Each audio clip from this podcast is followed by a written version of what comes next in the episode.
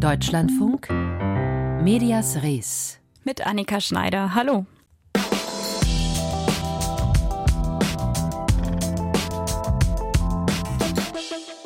Gibt ja Menschen, die sagen, boah, Journalismus brauche ich gar nicht. Wenn ich was zu Israel oder der Lage in Gaza wissen will, dann gibt es ja die sozialen Medien. Und da suche ich mir dann das raus, was zu meinem Weltbild passt. Es wird Sie nicht überraschen, dass wir das hier in der Medienredaktion etwas anders sehen. Wir machen Journalismus und das bezahlt mit Ihrem Rundfunkbeitrag. Und ob Sie dafür auch 2025 weiterhin 18,36 Euro zahlen oder mehr oder weniger. Das ist gleich Thema bei uns. Wenn Sie wiederum zu denen gehören, denen die grausamen Bilder aus dem Nahen Osten, auch aus der Ukraine gerade zu viel werden, dann kann ich sagen, willkommen im Radio, garantiert foto- und videofrei.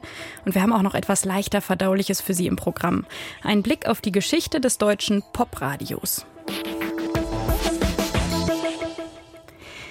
In der Frankfurter Allgemeinen Zeitung tauchten diese Woche einige Ideen auf, über die die Rundfunkpolitiker der 16 Bundesländer gerade diskutieren. Ideen, wie die öffentlich-rechtlichen Sender sparen können und wie der Rundfunkbeitrag in Zukunft festgelegt werden könnte. Unter anderem war in dem FAZ-Text zu lesen, dass die Landtage sich in Zukunft einmal auf eine Spanne für den Rundfunkbeitrag einigen könnten, den sogenannten Beitragskorridor, und dann eben nicht jedes Mal wieder neu über die konkrete Summe abstimmen müssen, wie bisher alle vier Jahre, wo ja immer die Gefahr besteht, dass einzelne Länder ausscheren. Ich habe mir diesen Vorschlag eines Beitragskorridors soeben erklären lassen von Oliver Schenk, CDU-Politiker und als Leiter der Staatskanzlei zuständig für die Medienpolitik in Sachsen. Ja, das ist ja eine sehr grundsätzliche Frage, die die Frage betrifft, wie in Zukunft der Rundfunkbeitrag festgelegt wird. Und da haben wir schon seit längeren Jahren eine Diskussion darüber, ob das bisherige, ich nenne es mal KEF-Verfahren, wo die Landtage am Ende mehr oder weniger nur eine Notarfunktion haben, äh, oder ob man zu einem automatisierteren Verfahren kommt, was in der Vergangenheit unter dem Stichwort Indexmodell gelaufen ist, äh, wo man jetzt auch sagen kann, wir brauchen ein neues Festsetzungsverfahren. Und ich bin mir nicht sicher, ob wir uns am Ende auf dieses Modell verständigen werden können, denn dafür braucht es auch die Zustimmung der Länderparlamente. Und die Zuständigkeiten der Parlamente werden in einem solchen Verfahren eher begrenzt als erweitert. Und dafür muss man werben vor Ort, wenn man ein solches Modell haben wird. Und das ist, glaube ich, ein dickes Brett, was man dann auch mit den Parlamentarierinnen und Parlamentariern besprechen und diskutieren muss. Ich habe das noch nicht ganz verstanden, ehrlich gesagt. Dieser Korridor heißt, es gibt eine Obergrenze, bis wohin der Rundfunkbeitrag gehen kann. Und solange man drunter liegt, ist es immer automatisch angenommen? Oder wie funktioniert das? Ja, das? Ist, ähm, das ist die Grundidee, dass man sagt, es gibt ähm, einen bestimmten Erhöhungsbetrag, der meinetwegen jetzt im Rahmen der, ähm, der, der Inflation liegen könnte. Dann gibt es vielleicht noch einen Wirtschaftlichkeitsabschlag. Und wenn man innerhalb dieses Korridors bleibt, dann gibt es einen Automatismus, dass das dann auch entsprechend nachgezeichnet wird in der Höhe des Rundfunkbeitrags. Wenn es darüber hinausgeht, dann wäre wieder eine Beteiligung der Parlamente notwendig. Und davon erhofft man sich ähm, einen, heilsamen Druck auf das Gesamtsystem, dass man sagt, man bleibt in einem schlanken Verfahren und man macht es möglichst ähm, einfach und unkompliziert.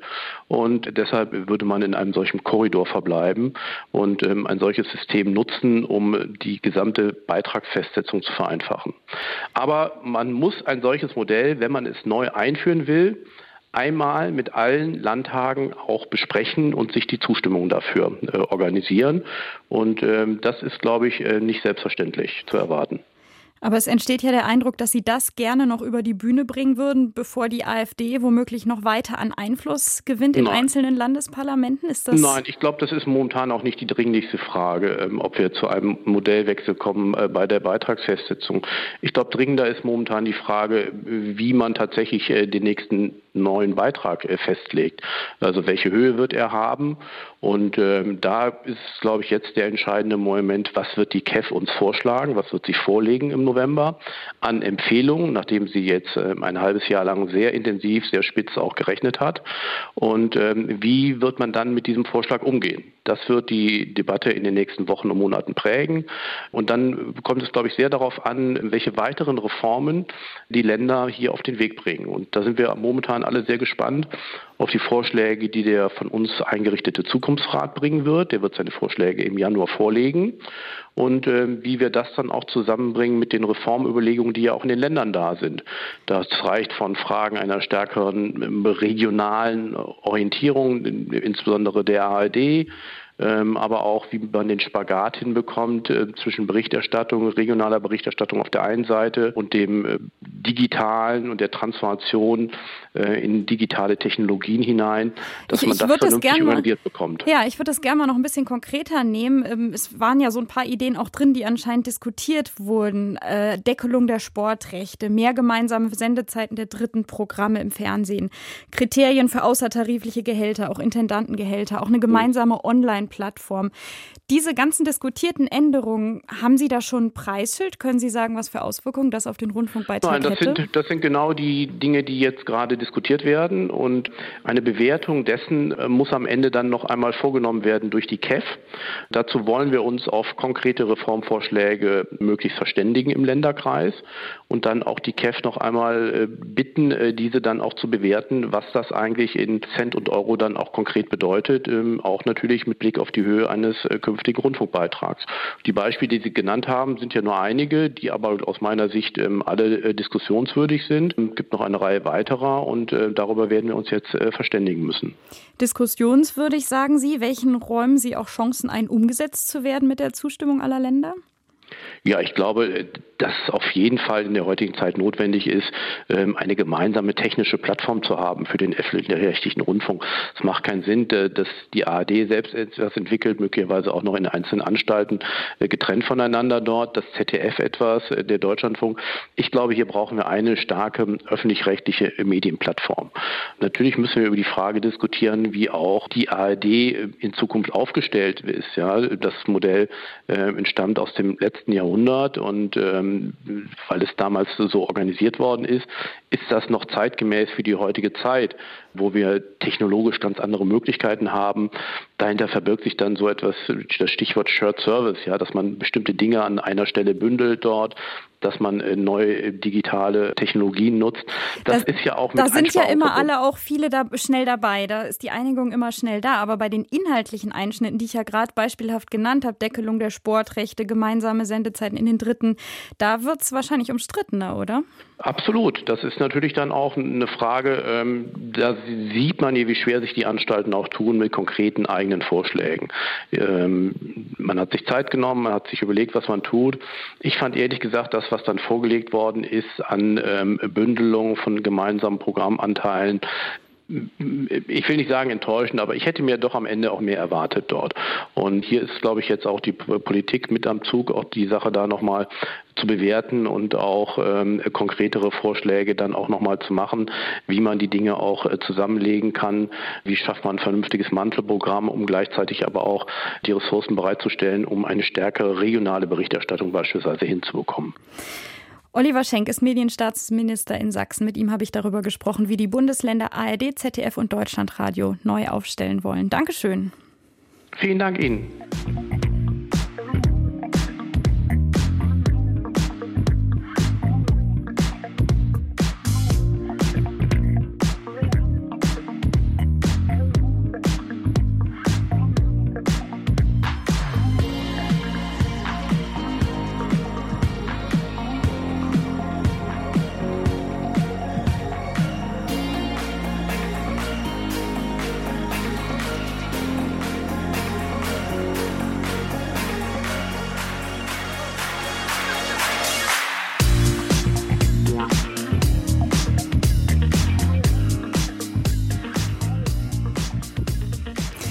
So, über die öffentlich-rechtlichen Sender haben wir jetzt ausführlich gesprochen, aber vielleicht entscheiden Sie sich heute Abend auch Privatfernsehen zu schauen. Da kann ich Ihnen Folgendes anbieten. Einmal The Voice of Germany bei Pro7, dann die Doku-Soap Einsatz mit Herz bei Sat1 oder auch Rosins Restaurant, ein Sternekoch räumt auf bei Kabel 1.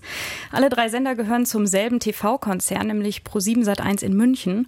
Und von dort kamen heute Vormittag interessante Neuigkeiten, denn die Senderspitze gab bekannt, dass zum 1. November sehr viele Führungskräfte ausgewechselt werden bei einer großen Umstrukturierung. Das Geschäft läuft schlecht und vor allem Sat1 ist ein Sorgenkind. darüber spreche ich jetzt mit Thorsten Zages, meinem Kollegen aus der DLF Medienredaktion. Was genau ändert sich zum 1. November?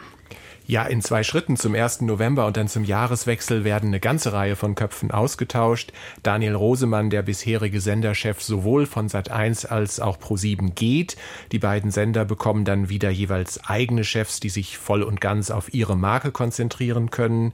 Der Vorstandsvorsitzende von Pro7 Sat1, Bert Habetz, übernimmt in Personalunion die 7-One Entertainment Group. Das ist die Gesellschaft, äh, in der das ganze operative Sendergeschäft gebündelt ist und die Geschäftsführung der Streaming-Plattform Join wird auch komplett ausgetauscht, also jede Menge kommen und gehen. Jetzt ist für die Menschen, die Fernsehen schauen, wahrscheinlich weniger interessant, wer da an der Spitze steht, sondern eher das Programm in den eigentlichen Sendern. Schauen wir zuerst mal ins Fernsehen. Sat 1, Kabel 1 und Pro 7 sind da die Fernsehsender. Wie könnte da jetzt die Neuausrichtung sich niederschlagen? Bei Pro7 und Kabel 1 läuft es so halbwegs, da muss man nicht groß eingreifen, deshalb sind da nicht so äh, wahnsinnige Einschnitte zu erwarten, aber Sat 1 ist natürlich das Sorgenkind.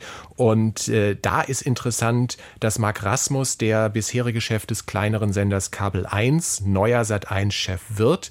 Bei Kabel 1 war er ziemlich erfolgreich in den letzten Jahren damit, auf ein konservatives, sehr verlässliches Markenbild zu setzen, auf Kontinuität.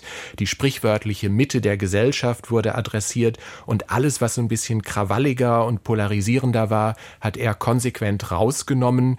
Und das ist jetzt zu erwarten, dass das auch das Erfolgsrezept für Sat 1 sein soll in Zukunft. Also der Versuch, ein breiteres Familienprogramm zu machen und wirklich die oft genannte Kernzielgruppe Frauen 40 bis 65 ins Visier zu nehmen. Aber dann gäbe es ja zweimal das Gleiche, oder? Naja, Sat 1 ist natürlich schon noch ein bisschen größer als Kabel 1, hat auch mehr Programmbudget und dementsprechend auch den Anspruch, mehr Menschen zu erreichen. Nun betrifft die Reform auch den Streamingdienst Join. Sie haben es soeben erwähnt. Da gab es ja erst im Frühjahr die Ankündigung, es müsse eine neue Strategie her. Join sollte die zentrale Entertainment-Plattform der ganzen Konzerngruppe werden. Jetzt müssen die Chefs gehen. Heißt das, die Streaming-Strategie ist vorerst gescheitert? Ja, also da hat man heute ungewohnt deutlich eingestanden, dass was grundfalsch gelaufen ist. Bert Habetz, der Vorstandschef, hat heute im Interview mit dem Medienmagazin DWDL gesagt, ich habe vor sechs Monaten eine neue Strategie eingeführt, habe gesagt, Join ist die zentrale Plattform und muss breit und erfolgreich werden. Und die bisherigen Chefs haben es nicht geschafft. Ähm, äh, weder im Content noch im Produkt noch in der Technik spiegelt sich unsere Strategie wieder. Ähm, das Problem bei Join ist halt, dass sie wirklich relativ jung und edgy sind, dass sie äh, viel so Formate machen mit Influencern, mit YouTube-Creatern und so irgendwo zwischen klassischem Fernsehen und YouTube sich Klingt angesiedelt ja erstmal nicht haben. schlecht, ne?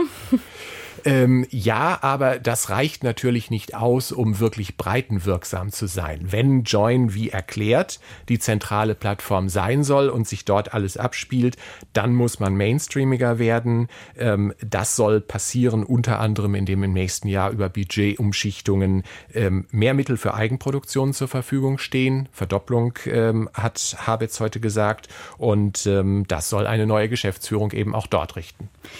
Welche Chancen hat denn Join auf dem Streaming-Markt? Es mangelt ja schon jetzt nicht an Anbietern. Das stimmt. Ähm, Pro7 Sat1 hat selbst heute eingestanden, we are late to the game, wir sind spät dran.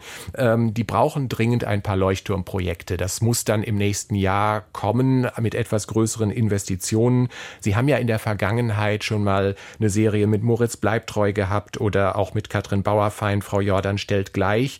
Sowas in der Art muss halt häufiger kommen, damit Menschen, die bisher Join überhaupt nicht wahrgenommen haben, dorthin gezogen werden. Sie haben soeben auch gesagt, Bert Habetz, seit elf Monaten Vorstandschef von Pro7 Sat1, will selbst mehr Aufgaben übernehmen. Was steckt dahinter? Ich glaube, er will seinen Gesellschaftern, also vor allen Dingen der Berlusconi-Gruppe aus Italien und der PPF Group aus Tschechien, zeigen, dass er jetzt richtig anpackt. Das ist natürlich ein gewisses Risiko, weil jetzt steht und fällt alles mit ihm. Aber damit zeigt er den Gesellschaftern, ich habe es verstanden, ich packe es an und jetzt legen wir los. Thorsten Zagist ist unser Spezialist für Fernsehthemen bei uns in der Medias Res Redaktion und mit ihm habe ich über die geplante Neuaufstellung und Umstrukturierung bei Pro7 Sat1 gesprochen.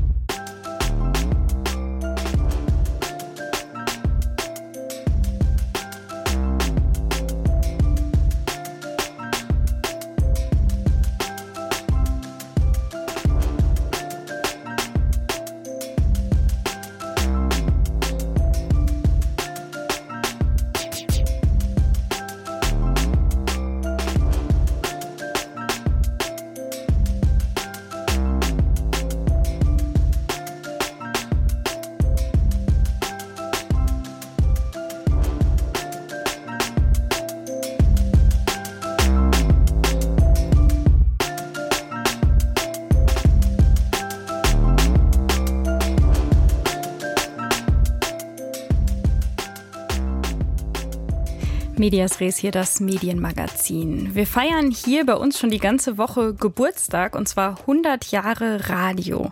Und für viele Menschen ist Radio vielleicht gar nicht so sehr dieser Nachrichtensender, der das Weltgeschehen einordnet, sondern mehr so Hintergrundgedudel, also das Grundrauschen beim Kochen oder beim Autofahren, damit es nicht ganz so still ist. Das Prinzip ist natürlich nicht neu. Hits und Schlager, die gehörten im Radio von Anfang an dazu. Meine Kollegin Brigitte Beetz nimmt sie mit hinein in die Geschichte der Populärmusik im Radio. Strahlende Sterne leuchten in der Ferne, leuchten für dich, Sonny Boy. Musik und Radio, das war schon immer eine gute Paarung. In den ersten Jahren des Rundfunks, also in der Republik von Weimar, wurde noch live musiziert, waren Klavier und Cello kaum aus den Studios wegzudenken. Parallel zur Entwicklung besserer Radiogeräte nahm aber auch die Schallplattenindustrie Aufschwung und in den Sendern wurden Tonträger zur musikalischen Regel. Die größten Hits waren natürlich, wie der Name schon sagt, Schlager. Ein Rundfunksender sein dann könntest du was hören.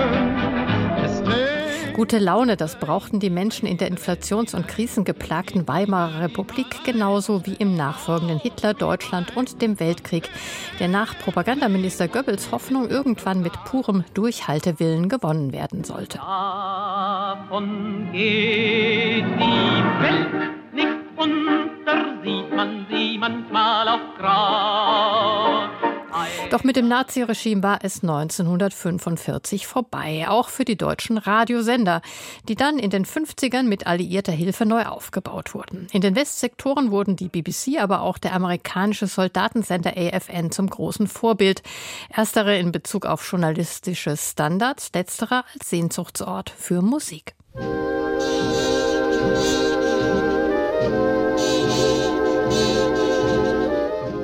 Sogar in Großbritannien versuchten Jugendliche das Programm von AFN Europe zu empfangen, um dem musikalischen Zeitgeist auf der Spur zu bleiben, der immer mehr Abbild einer neuen, eben amerikanisch geprägten Jugendkultur war. 10, 11 o'clock, 12 o'clock, rock, we're gonna rock around the clock. Natürlich wurde in einzelnen Sendungen der deutschen Radios auch moderne Musik vorgestellt, doch es dauerte etliche Jahre, bis öffentlich-rechtliche Sender das nachmachten, was Radio Luxemburg auf dem Kontinent schon seit Ende der 50er Jahre mit seinen vier fröhlichen Wellen so die Eigenwerbung vormachte.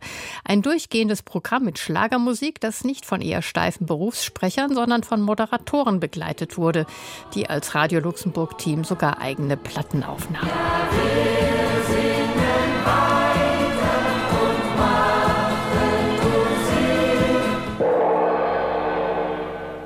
Hier ist die Europawelle Saar das erste Programm des Saarländischen Rundfunks. 1964 gründete der Saarländische Rundfunk die Europawelle Saar. Ein, wie der Name es sagt, damals noch europaweites Programm mit ganz neuem Anspruch.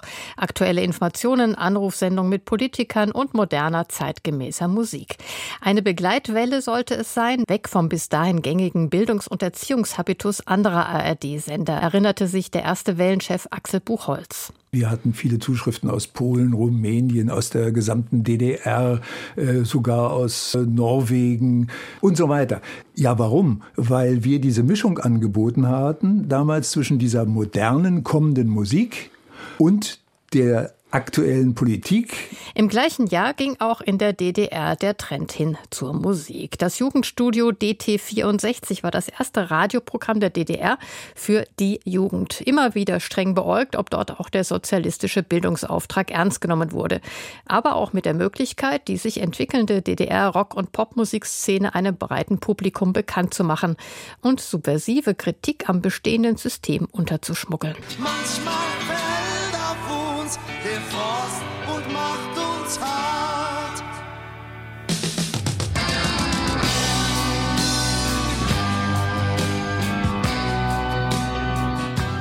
Erst 1986 wurde DT64 zum richtigen Sender und spielte vor allem in den Wendejahren eine wichtige Rolle als eine Art Scharnier zwischen Ost- und Westmusikkultur. DT64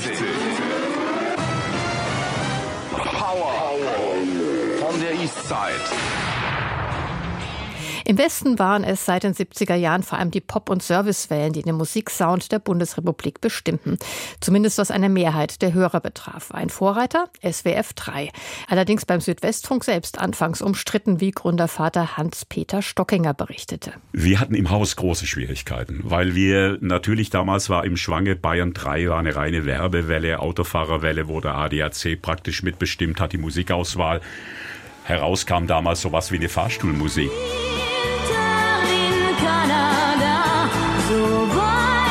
Also ja, nicht aufregen, hieß es da. Man darf die Hörer nicht aufregen. HR3 hat mit dem Bayerischen Rundfunk kooperiert und da sollte das dritte Programm des Südwestfunks dann auch mit einsteigen, sodass man schubweise aus Frankfurt, aus München und aus Baden-Baden gesendet hätte. Und da sind wir wirklich als Redakteure, als Journalisten aufgestanden und haben gesagt, das kann sich eine öffentlich-rechtliche Anstalt nicht leisten, so ein Minimalprogramm. Das ist nicht im Sinne des Rundfunkauftrags. SWF 3, später mit SDR 3 zu SWR 3 geworden, war Vorbild für modernes Radio mit dem neuesten Pop und Rock und kongenialen Moderatoren wie Frank Laufenberg oder Anke Engelke. Heute jedoch gibt es nur noch wenig Musik in den formatierten Populärprogrammen des Deutschen Hörfunks, die noch von Musikredakteuren selbst kuratiert wird. Zum großen Kummer altgedienter Radiogrößen wie Peter Stockinger. Ich spreche jetzt nicht über eine bestimmte äh, Anstalt, sondern ich spreche jetzt mal generell über das äh, Erscheinungsbild. Sie hören es ja selber, wenn die Radioprogramme sich selber anpreisen, noch mit ihrer Armseligkeit, indem sie dann ihr Musikprogramm so eindampfen, dass sie sagen, die 70er, die 80er, die 90er und das Beste von heute. Da denke ich immer, ja, das ist ja die propagierte Armseligkeit, die jetzt da kommt. Und die Respektlosigkeit, mit der man umgeht mit der Musik, also die äh, setzt mich wirklich in Entsetzen manchmal. Peter, Peter Stockinger ist der, der hier so entsetzt ist, seinerzeit Gründervater von SWF 3. Sie haben vielleicht auch Sarah Leander oder Johannes Hesters erkannt, die gesungen haben in diesem Radiostück von Brigitte Beetz.